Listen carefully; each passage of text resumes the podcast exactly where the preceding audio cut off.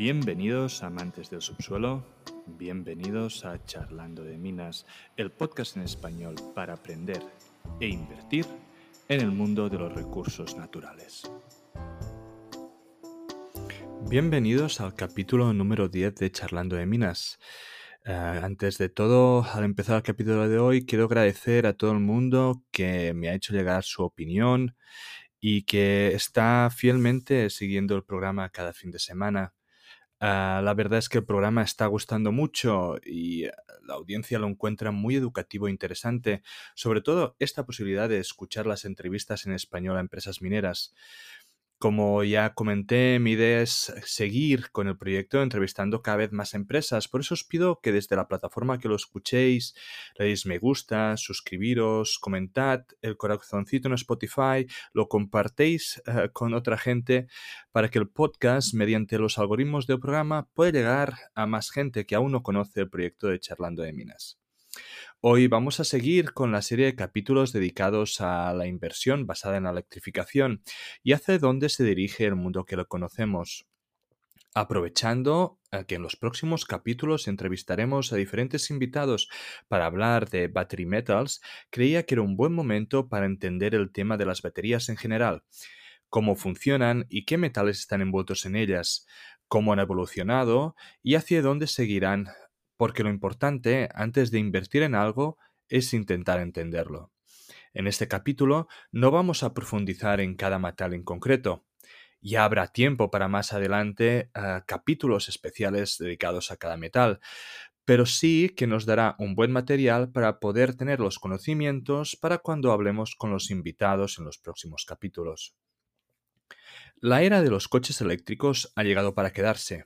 En Europa, a partir del año 2035, todos los coches nuevos que sean vendidos no deberán emitir emisiones. Audi plantea dejar de producir coches de combustión para el 2033. En Estados Unidos han anunciado una propuesta para que para el 2030 el 50% de los coches nuevos sean cero emisiones mientras que el estado de Massachusetts ha anunciado su intención de prohibir la venta de automóviles nuevos alimentados por combustibles fósiles tradicionales para el año 2035. En ese mismo año, General Motors ha anunciado que quiere dejar de vender vehículos de combustión. China estudió obligar que para el 2035 todos los vehículos nuevos que sean vendidos dentro de sus fronteras sean electrificados. La electrificación de la movilidad personal está cogiendo tal velocidad que hasta los más fieles seguidores no habrían soñado unos años atrás. La Agencia Internacional de la Energía declaró que la industria está cambiando su intensidad del uso de fuel a la intensidad de uso de materiales energéticos. La importancia del rol de las baterías es tal que los descubridores de las baterías de litio fueron otorgados con el Premio Nobel de la Química en el año 2019. En las próximas décadas, centenares de millones de vehículos eléctricos van a ser construidos y llevando consigo decenas de kilos de materiales que aún no han sido minados. Y aquí es donde, desde Charlando de Minas, eh, vemos que hay una posibilidad de inversión. Actualmente existen diferentes baterías. Las cantidades y composiciones de los metales varían dependiendo de los modelos y las características que se desean alcanzar con dicha batería. Por poner un ejemplo, un coche con un pack de baterías de litio, de níquel, magnesio, cobalto, conocida como NMC 532, contiene aproximadamente 8 kilos de litio, 35 de níquel, 20 de manganeso y 14 de cobalto. Las cantidades y porcentajes varían al depender del modelo de batería. Las baterías de litio fueron desarrolladas en los 70 y comercializadas por primera vez por Sony en el 91 en una cámara de vídeo. Hoy, como un consenso general, que las baterías están para quedarse, ya que el coste ha disminuido dramáticamente. Las baterías de litio ahora son 30 veces más económicas que cuando entraron en el mercado al inicio de los 90 y su rendimiento ha mejorado por varios múltiplos. Se espera que su precio siga cayendo un 20% adicional, ayudando que el precio del vehículo de combustión eléctrico sean mucho más similares. Pero, ¿cómo funcionan las baterías? Las baterías tienen un lado negativo, que se llama ánodo, y uno positivo, que se llama cátodo. Para producir electricidad, las baterías envían iones, en el caso de que sean baterías de litio, serán iones de litio, internamente del ánodo al cátodo. Los dos lados están separados por otra fase que se llama electrolito, que es lo que permite a los iones circular del ánodo al cátodo.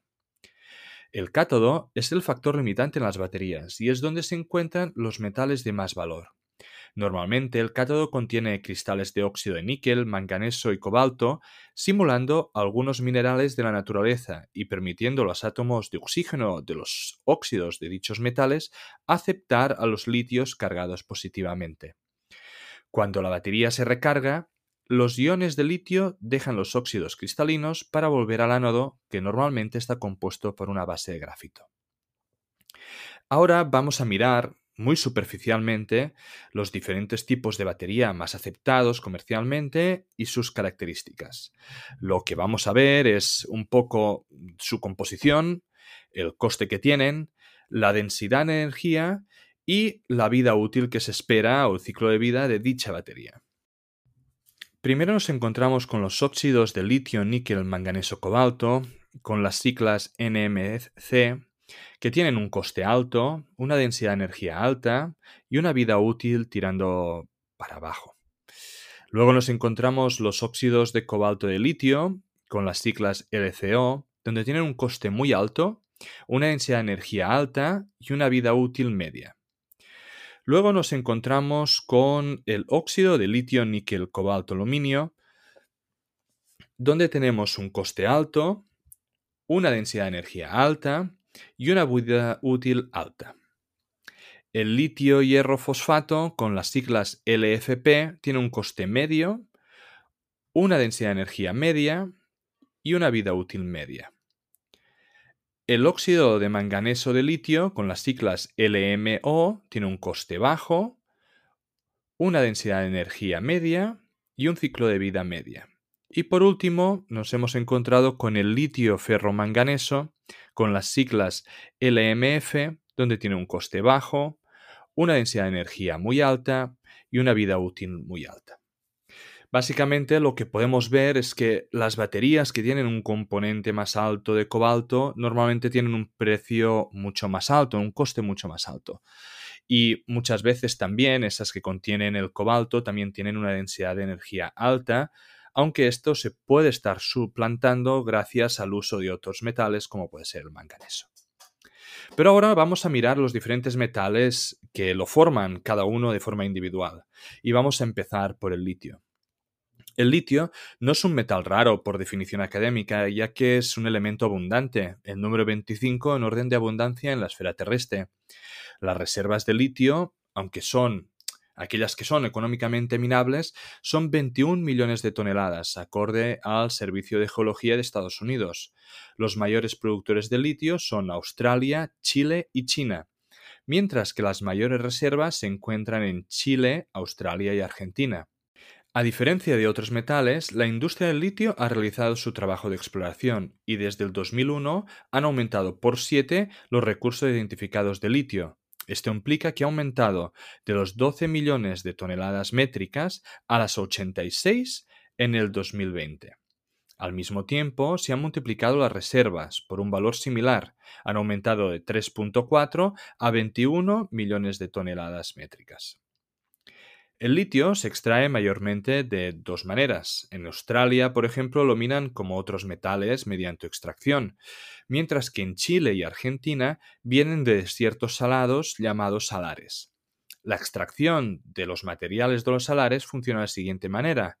La agua salada con un contenido alto en litio de debajo de la superficie es bombeada hacia la superficie y evaporada en grandes balsas.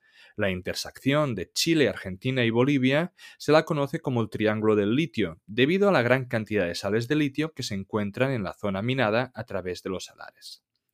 Con la producción actual de 56.000 toneladas y teniendo, ah, y teniendo 21 millones de toneladas en reserva, indican que podríamos minar a esta velocidad por 375 años. Y puesto así, parece que no necesitamos más litio, pero esto sería sin contar que la demanda actual aumentaría. El mercado de los vehículos eléctricos es el consumidor más grande de metales de baterías y a diferencia de otros metales, todas las baterías comerciales contienen litio. Se prevé que 140 millones de vehículos eléctricos estén en la carretera para 2030 y por lo tanto se van a producir más de 140 millones de baterías para esa fecha. Ahora imaginemos que aunque solo un 7% del material de la batería sean iones de litio, Fuentes consultadas explican que para 140 millones de vehículos equivale aproximadamente a 3 millones de toneladas, demostrando que las reservas actuales no van a tardar esos centenares de años en consumirse, sino que se van a consumir en las próximas décadas y por lo tanto es necesario seguir explorando y seguir desarrollando nuevos proyectos. El reciclaje va a jugar un papel importante en el futuro, pero esto no será en un futuro inmediato, porque el reciclaje de las baterías sea una fuente secundaria suficientemente importante, habrá que haber vehículos que hayan terminado su vida útil y por lo tanto material para reciclar. Según el Departamento de Energía de Estados Unidos, en la próxima década solo 230.000 toneladas de litio podrán ser recuperadas de baterías previamente usadas. Pero del reciclaje ya hablaremos más adelante en el, en el programa. Ahora vamos a hablar del cobalto. Aunque el cobalto es el elemento más raro del que hablaremos hoy, tampoco es especialmente raro. Ocupa el puesto 32 en abundancia ah, mundial entre los metales. Más que raro, yo diría que es un metal escaso y difícil de conseguir ah, mediante una extracción segura y continuada.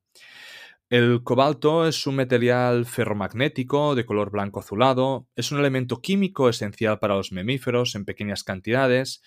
El cobalto 60 es un radioisótopo, es un importante trazador y agente de tratamiento de cáncer. Se emplea sobre todo en superaleaciones de alto rendimiento, siendo estas normalmente más caras que las de níquel. Y se ha convertido en un producto cada vez más importante debido a su uso en baterías, así como aleaciones, productos químicos y cerámicos, entre otras. El uso de los cobaltos en baterías se aplica particularmente a las baterías para automóviles eléctricos que han transformado la demanda de este metal y han aumentado el precio considerablemente. Recordamos que el cobalto equivale más o menos al 20% del peso del cátodo en algunas baterías de litio.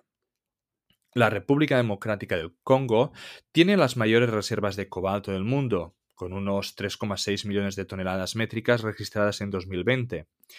Dado que las reservas mundiales ascienden a solo 7,1 millones de toneladas métricas, significa que las reservas de cobalto del Congo representan casi la mitad de las reservas mundiales del metal. Australia se encuentra en segundo lugar con 1,4 millones de toneladas.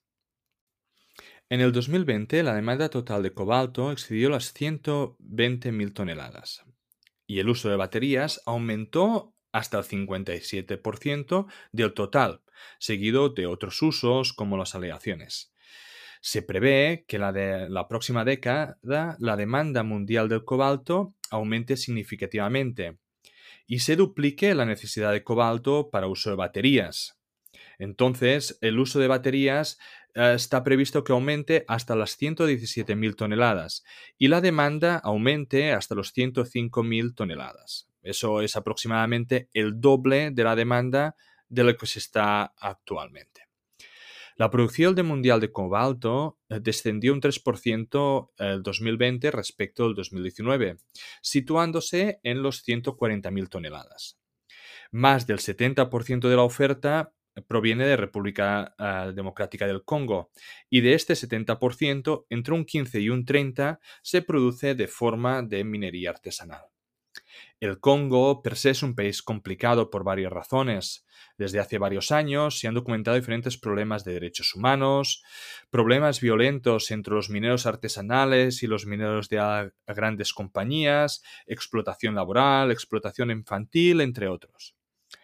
Otro problema del cobalto es eh, normalmente que el minado es como una. Eh, se produce de una mezcla de níquel o subproducto de cobre. Por lo tanto, su minado depende en parte o en gran parte de otros metales y su extracción entonces es más cara e irregular.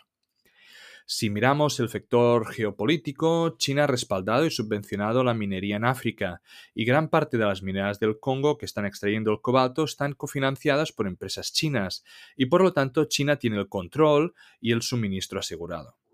Estados Unidos no tiene grandes reservas de cobalto y tampoco se ha encargado conseguir asegurar su producción a otros países. Así que, desde la Agencia de Energía de Estados Unidos ha indicado que el país tiene dos misiones. La primera es asegurar unas reservas estratégicas, cosa difícil a corto plazo, y la segunda es mirar de desarrollar baterías que reduzcan dramáticamente el contenido de cobalto. Las últimas noticias para mí apuntan drásticamente hacia esta dirección. Por lo tanto, si las baterías tienen menos cobalto, necesitarán más litio, níquel o manganeso. Y si seguís Elon Musk en Twitter, hace pocos meses dijo claramente, necesitamos más níquel. Y ya ha dicho que va a cambiar sus baterías de eh, níquel, manganeso, cobalto uh, del Tesla por las baterías de litio, hierro, fosfato. Así que bueno, veremos cómo seguirá evolucionando. En general, tanto Occidente como Oriente, los productores de vehículos prefieren las baterías que no contienen cobalto, aunque esto puede perjudicar a la capacidad energética de las mismas, que es lo que preocupa mayormente al consumidor. El níquel es el quinto elemento más abundante de la Tierra, pero solo el vigésimo segundo elemento más abundante en la corteza, y actualmente es minado en más de 25 países. El níquel es un metal de transición duro y dúctil. Es uno de los cuatro elementos que es ferromagnético aproximadamente a temperatura ambiente, como el hierro y el cobalto. El níquel puro reacciona con el oxígeno para producir una capa de óxido que protege su interior. Uno de los grandes usos es la aleación con otros metales para formar especies de características físicas superiores, como la prevención a la corrosión en el acero inoxidable. En el 2019, la producción mundial de níquel fue de 2,7 millones de tonas métricas. Los mayores productores fueron Indonesia con 800.000, Filipinas con 420.000 y Rusia con 270.000. La producción se tiene que dividir en dos grandes clases. La primera clase es la níquel con una pureza igual o superior al 99.8% y que se usa para casos especiales como electrónica o baterías, por ejemplo. Y en el segundo clase es la que tiene una pureza inferior a este 99.8 y que se usa, por ejemplo, para materiales de construcción. La demanda mundial fue de 2,2 millones y por lo tanto menor a la oferta ah, minada. Mientras que el 70% de la producción de níquel se usa para acero inoxidable, solo el 3% constituye la demanda para coches eléctricos. Si las baterías de níquel se asientan en el mercado, la demanda de níquel debería aumentar significativamente. Algunos cálculos apuntan que se van a necesitar 2,8 millones de toneladas para el 2028, justo por encima de la producción actual, sin contar nuevas minas o un incremento de las mineras actuales. Tenemos que tener en cuenta que aunque pueda que no haya un exceso de demanda, de lejos níquel es el metal con el mercado más pequeño del que hablaremos hoy y por lo tanto cambios significativos en la demanda van a afectar de una forma mucho más pronunciada su mercado. Finalmente hablamos del manganeso. Manganeso es un material abundante, es el número 12 más abundante y se encuentra un 0.1% en la superficie terrestre. Manganeso es un material dúctil, maleable, conductor de la electricidad y del calor. La producción mundial en 2020 fue de 18,5 millones de toneladas, siendo los mayores productores Sudáfrica con 5,2, Australia con 3,3 y Gabón con 2,8. Aproximadamente un 50% de las reservas identificadas se encuentran entre Sudáfrica, seguido por Australia y Brasil. El manganeso se usa para múltiples propósitos, aunque es en la aleación con otros metales donde destaca, ya que el manganeso es aliado con el aluminio para incrementar su resistencia a la corrosión. Es esencial para producir acero y hierro y un componente indispensable para la fabricación de acero inoxidable de bajo coste.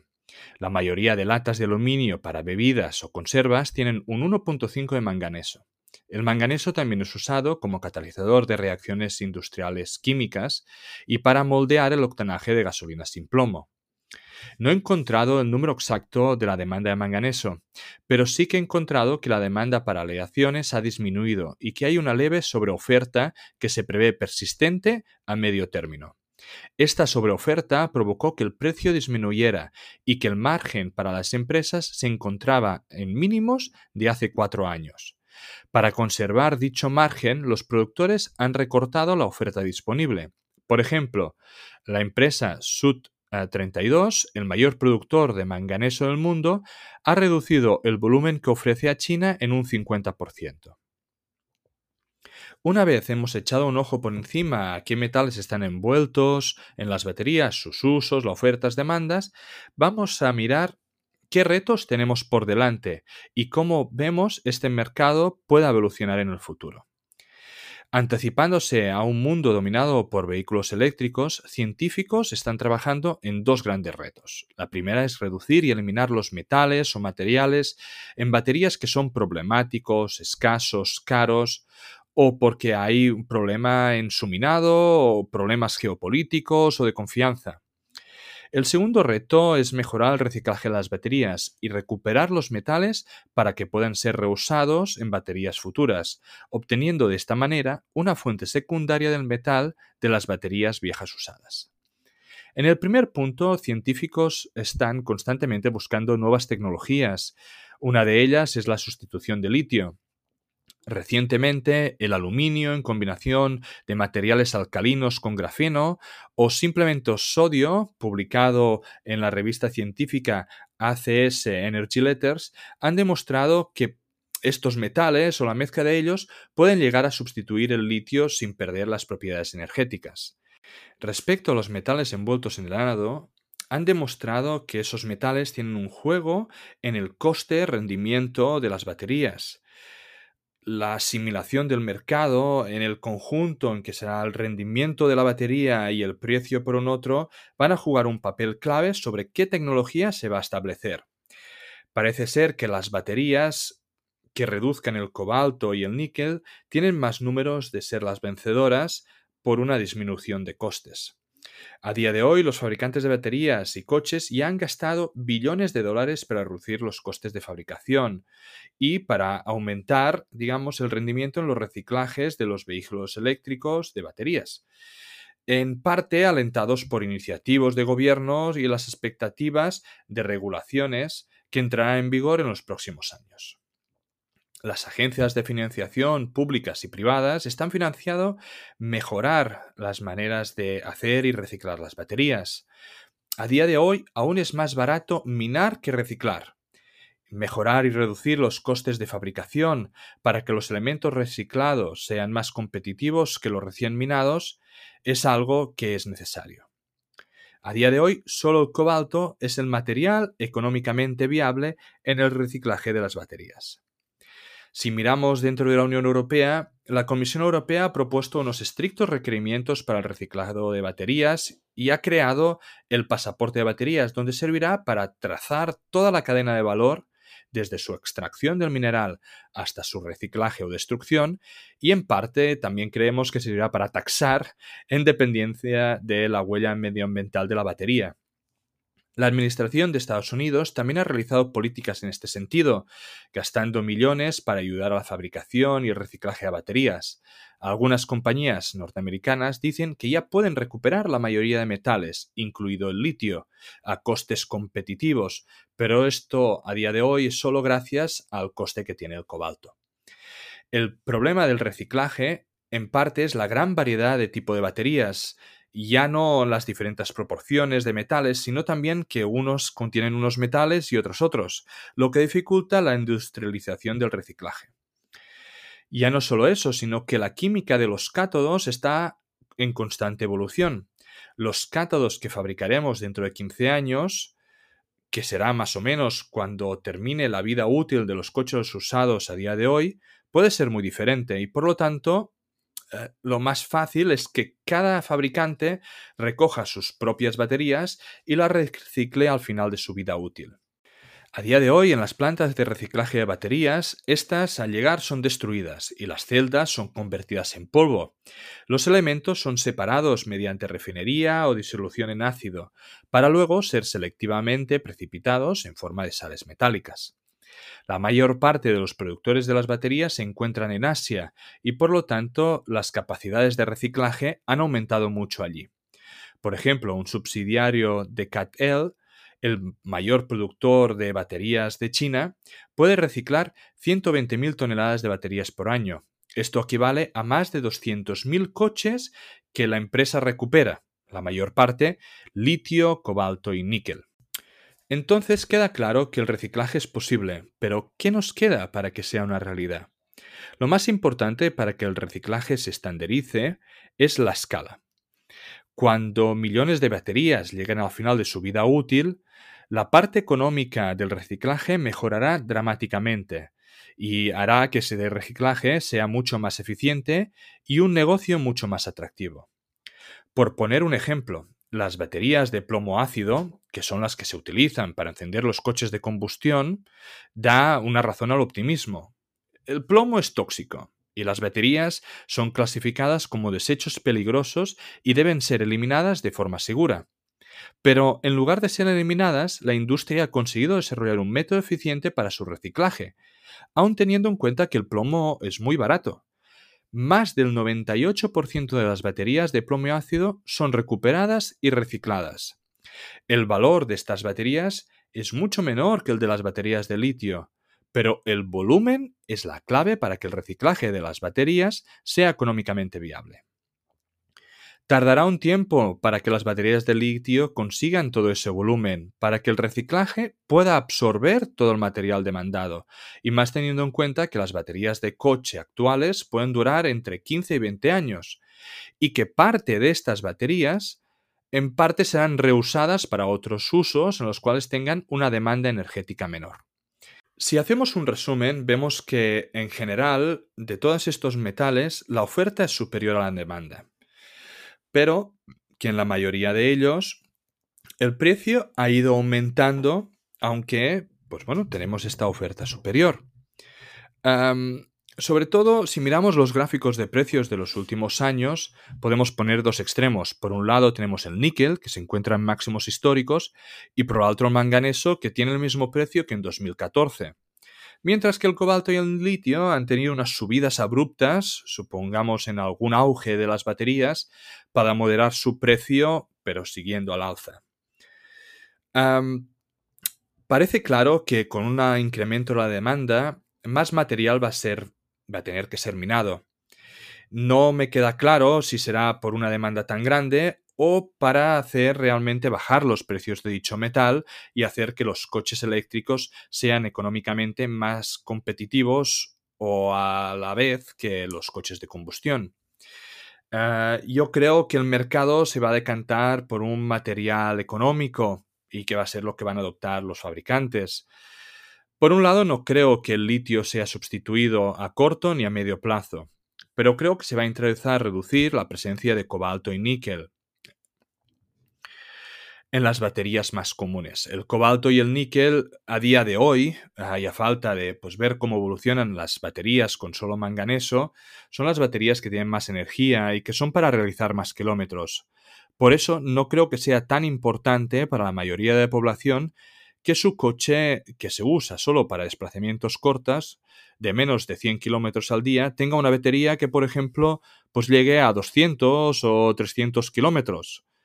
Ah, por lo tanto, se puede prever una mayor demanda de litio o de manganeso para los fabricantes de coche convencionales y una demanda inferior para los otros metales, que solo será para los casos puntuales en que se necesiten para conseguir rendimientos más altos, como puede ser para transporte. Por lo tanto, si invertís en alguno de estos metales, pensad no solo en que se tiene que aumentar la producción, sino que tiene que disminuir el precio y por lo tanto yo me centraría en productores más económicos porque pueden ser más competitivos ante la esperada bajada de precios de los metales. Este podcast no deja de ser un relato personal de mi camino para aprender en el mundo de la inversión de las materias primas. En este podcast vamos a intentar sacar contenido educativo, entrevistas con empresas y tesis de inversión para que juntos podamos aprender de este fascinante mundo del subsuelo.